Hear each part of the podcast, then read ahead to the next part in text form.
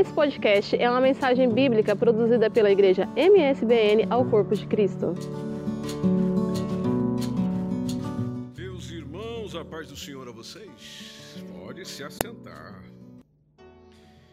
Que bom estarmos juntos e hoje para participar da ceia do Senhor. Antes de participarmos desse momento, deixe-me ler um texto consigo, que é a primeira carta de Paulo aos Coríntios, capítulo 11.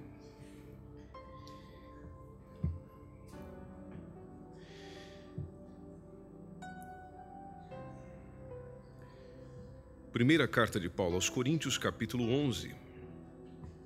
Observem comigo o versículo 20. Diz-nos assim a palavra de Deus: De sorte que, quando vos ajuntais num lugar, não é para comer a ceia do Senhor. Porque comendo cada um toma antecipadamente a sua própria ceia, e assim um tem fome e o outro embriaga-se. Não tendes porventura casas para comer e para beber? Ou desprezais a igreja de Deus e envergonhais os que nada têm? Que vos direi? Louvar-vos-ei? Nisso não os louvo.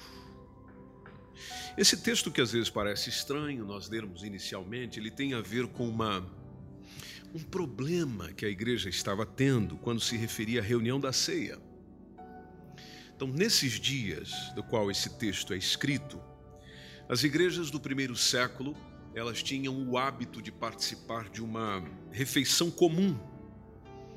E as pessoas se reuniam para comer, como se eu e você nos assentasse ou nos reunisse para um almoço ou para um jantar. Então as pessoas se reuniam para ter uma refeição comum. Essa, esse encontro, essa festa tinha um nome, era a festa HP festa ágape. Só que com o passar do tempo, essa celebração se uniu em comemoração à ceia do Senhor.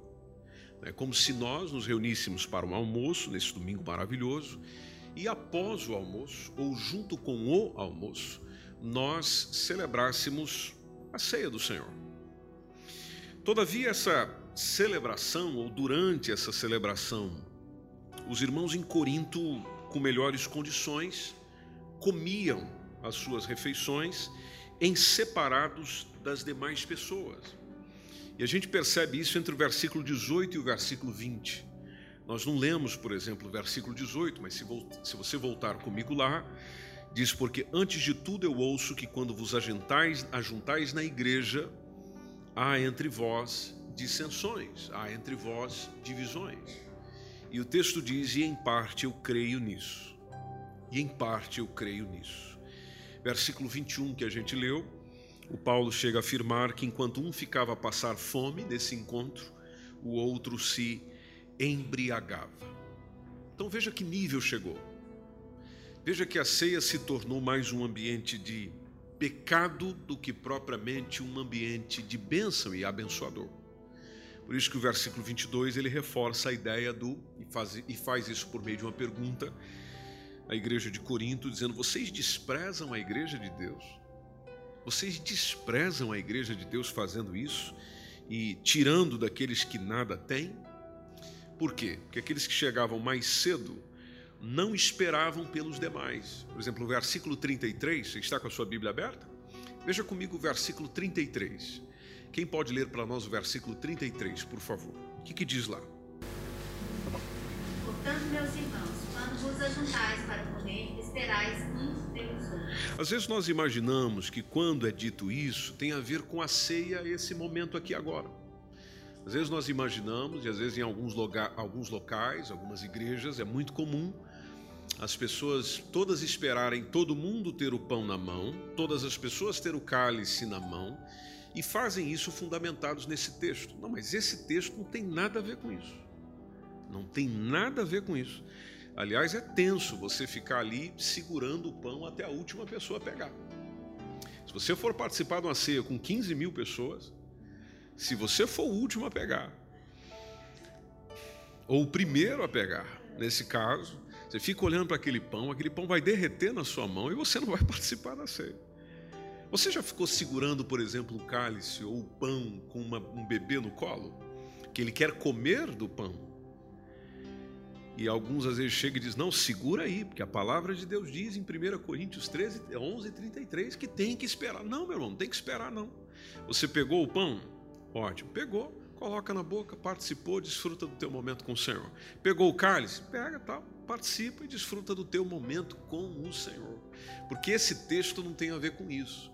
Esse texto tem a ver com aqueles, aquela circunstância, aquele momento onde alguns chegavam mais cedo para almoçar ou para jantar e não esperavam pelos demais. Aí, se você fosse o último a chegar, só tinha ali o osso do frango para você roer. Por isso que a orientação do apóstolo Paulo aos irmãos foi: não, esperai uns pelos outros. Esperem uns pelos outros quando vocês se ajuntam para comer não se ajunta para comer. E é claro que, como a gente leu no versículo 17, ele não poderia louvá-los. Tanto no versículo 22 quanto no versículo 17, diz que ele não poderia louvá-los por eles terem esse comportamento à mesa. Mas permita-me, antes de nós participarmos da ceia, lembrar consigo sobre qual é o modelo da ceia do Senhor. Como é que nós devemos celebrá-la? Como é que nós devemos vivenciá-la? Bom, você olha para a Bíblia e vê os evangelhos de Mateus, Marcos, Lucas, é, Mateus, Marcos e Lucas, que são chamados de evangelhos sinóticos, ou seja, similares, e você percebe que eles foram, foram escritos décadas antes desta carta, por exemplo, aos Coríntios. E por ter sido escrito bem antes, então a gente consegue olhar para trás e ver que nos evangelhos a ceia do Senhor apontava para a centralidade da morte de Cristo. Por isso que esse momento é importante para um cristão, porque ele me remete à morte de Cristo, ou seja, ele me faz voltar no passado. Aliás, um passado que nunca deve deixar de ser o meu presente na memória, porque foi por aquilo que Cristo fez na cruz do Calvário que a gente tem o que tem, que nós temos a salvação, que nós temos oportunidade, que nós temos o perdão dos nossos pecados. O que Jesus fez aquele dia? Jesus pegou um pão, da ceia da Páscoa. Eles se reuniram para participar da ceia da Páscoa, um jantar. E Jesus pegou um pedaço de pão desse jantar e, tomando o pão, ele coloca aquilo como seu corpo que seria entregue dali a algumas horas. Veja que ele participa desse momento da ceia um pouco antes de ele ser entregue na cruz do Calvário, ou de ser morto na cruz do Calvário. Ele foi morto na sexta-feira, então ele fez isso no jantar de quinta. Então ele simplesmente pega o pão e, e toma esse pão e fala: Olha, esse é o meu corpo que é partido por vós. É o meu corpo que é partido por vós. Por isso que ele parte o pão. Depois ele toma simplesmente o sumo ou o vinho que estava à mesa, simbolizando o seu sangue. Diz: tomem e bebam. Isto é o meu sangue que é derramado por vós. Então, naquela noite em que a Páscoa foi transformada na, na Santa Ceia, Jesus fez duas coisas que é muito importante você perceber que nós, por exemplo, fazemos num momento como esse. Ele dá graças. Ele não pegou o pão assim de uma hora para outra e diz: Esse é o meu corpo, comam. Não, ele pegou o pão, deu graças pelo pão, aí ele partiu e entregou. Da mesma forma foi com o cálice onde constava o vinho. Ele pegou o cálice, ele deu graças pelo vinho, e aí posteriormente ele disse: bebam dele todos. Por isso que você pode perceber que é muito comum na igreja o ordenante, ou o sacerdote, ou o pastor, ou o presbítero, alguém, antes ele pega, ora pelo pão, depois serve. Ora pelo cálice, depois serve. Agora, é claro, tudo isso é uma linguagem é, simbólica. Quando nós estamos comendo o pão, nós não estamos comendo o corpo de Cristo. Não é o corpo de Cristo, é um elemento que lembra o corpo entregue por nós. Quando nós estamos a tomar o sumo de uva, não é o sangue, ele não se torna o sangue. Aliás, você nunca sentiu o gosto de sangue. Né? Se ele se tornasse o sangue, você sentiria o gosto do sangue? Não, não é. Ele é simplesmente um elemento que nos lembra do sangue de Cristo vertido na cruz do Calvário. Aí você pode perguntar, mas por que, a igreja sempre faz isso? Né? Nós aqui, por exemplo, todo primeiro domingo do mês, ceia, ceia, ceia. Por que a ceia é tão importante? Bom, porque Jesus mandou. que Jesus mandou. E como você está numa igreja cristã, ou seja, uma igreja que tem Jesus Cristo como seu único, suficiente Salvador e Senhor, se Ele mandou, nós obedecemos. Então Ele mandou que o fizesse em memória da sua morte. Em memória da sua morte. Porque quem esquece da morte de Jesus, esquece o principal para um cristão quem não sabe nada sobre a morte de Jesus, nem pode dizer que cristão é.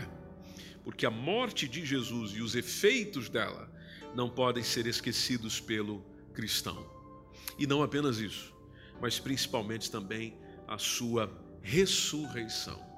Por isso que ceia para nós, e é por isso que eu, eu acredito que você está aqui nessa manhã, caso você vá participar, ela é um tempo de gratidão. Gratidão de chegar e dizer: Jesus, muito obrigado, muito obrigado. Obrigado pelo que o Senhor fez, obrigado pelo que o Senhor realizou, obrigado pelo Senhor cumprir o que cumpriu, realizar o que realizou. É um momento onde a gente tem um respeito, obviamente, é um momento onde nós nos portamos com reverência. Você pode ver que até coloquei um termo, um fato lindo, né? para estarmos juntos. Por quê? Porque é um momento que exige o seu devido respeito, a sua devida reverência. Porque nós estamos participando daquilo que não só olha para o nosso passado, mas também faz nos trazer um olhar introspectivo para o presente. É de perguntar quem sou eu em Jesus hoje. Eu sei que ele fez tudo isso a pensar em mim, eu estou aqui a celebrar este culto, estou aqui a celebrar essa ceia, mas quem sou eu em Jesus? Nos últimos dias que se passaram, quem fui eu? Quem fui eu? De poder olhar para si mesmo e perceber se às vezes nós não estamos participando da ceia para a nossa própria condenação, por exemplo, versículo 29, como o apóstolo Paulo diz, desse mesmo texto, 1 Coríntios 11 e 29, porque ele diz que quem participa da ceia sem examinar-se, essa pessoa participa para a sua própria condenação. Por quê? Porque ela não está discernindo o corpo do Senhor. Ou seja, ela está a tomar do pão ou tomar do cálice como se fosse uma refeição comum. Como se fosse o pequeno almoço que você tomou nessa manhã. Como se fosse o almoço que você vai ter daqui a pouco. Não, e ela não é comum assim. Ela tem um significado. Ela tem uma origem. Ela tem uma simbologia. Ela tem uma essência. O ato é muito comum. Você pegar o pão e colocar na boca e mastigá-lo, engoli-lo, coisa comum. Tomar do sumo, coisa comum. Agora, o ato em si, ou seja, que justifica fazer isso, não é comum, é especial. Tanto que você não tem um amigo, você não tem uma amiga que tenha entregue a vida dela por você até hoje. Mas Jesus fez isso por você. Jesus fez isso por você. Para te dar vida, para te dar perdão, para trazer sossego no teu coração, para trazer paz no teu íntimo, para que você seja uma pessoa com esperança, não viva nesse mundo desesperançoso e que quer acabar com a esperança de qualquer um em qualquer tempo. Não, em Jesus a gente tem aquilo que nós precisamos para viver bem. Agora lá está. Eu não posso me apresentar para a ceia também numa contra, numa, numa, num ato contrário ao que eu tenho sido ou sou.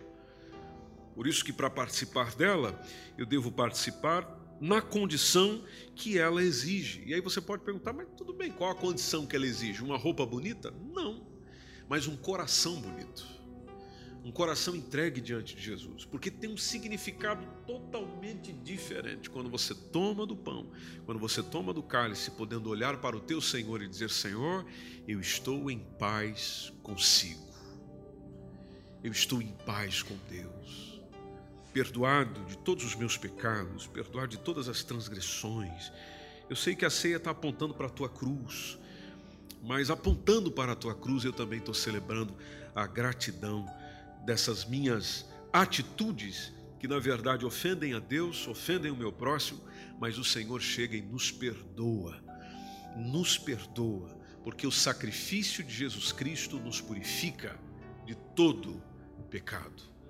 Todo pecado. Todo pecado. Aí você pode pensar, nossa, mas eu cometi os piores pecados. Pois é, o sangue que Jesus verteu aquele dia te purifica de todo pecado. Ah, mas eu não sou uma pessoa boa. O sangue de Jesus Cristo te purifica de todo pecado. E é isso que nós celebramos nessa manhã, como acabamos de cantar: sangue precioso. Sangue precioso, porque foi o sangue de um inocente.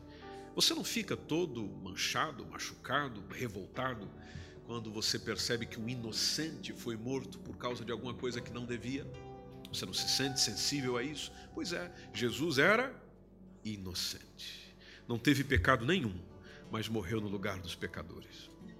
Pecado nenhum, mas morreu no lugar dos pecadores. Aí ficas a pensar: eu não pedi. Por que, que ele fez isso? Ele fez isso porque te ama. Te ama. E a maior prova do amor dele é aquilo que ele fez na cruz do Calvário.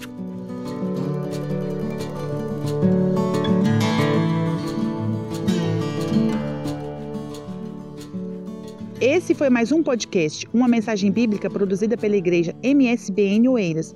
Siga-nos nas nossas redes sociais, Facebook e Instagram. Subscreva o nosso podcast e também o nosso canal do YouTube. Saiba mais informações em msbnportugal.com.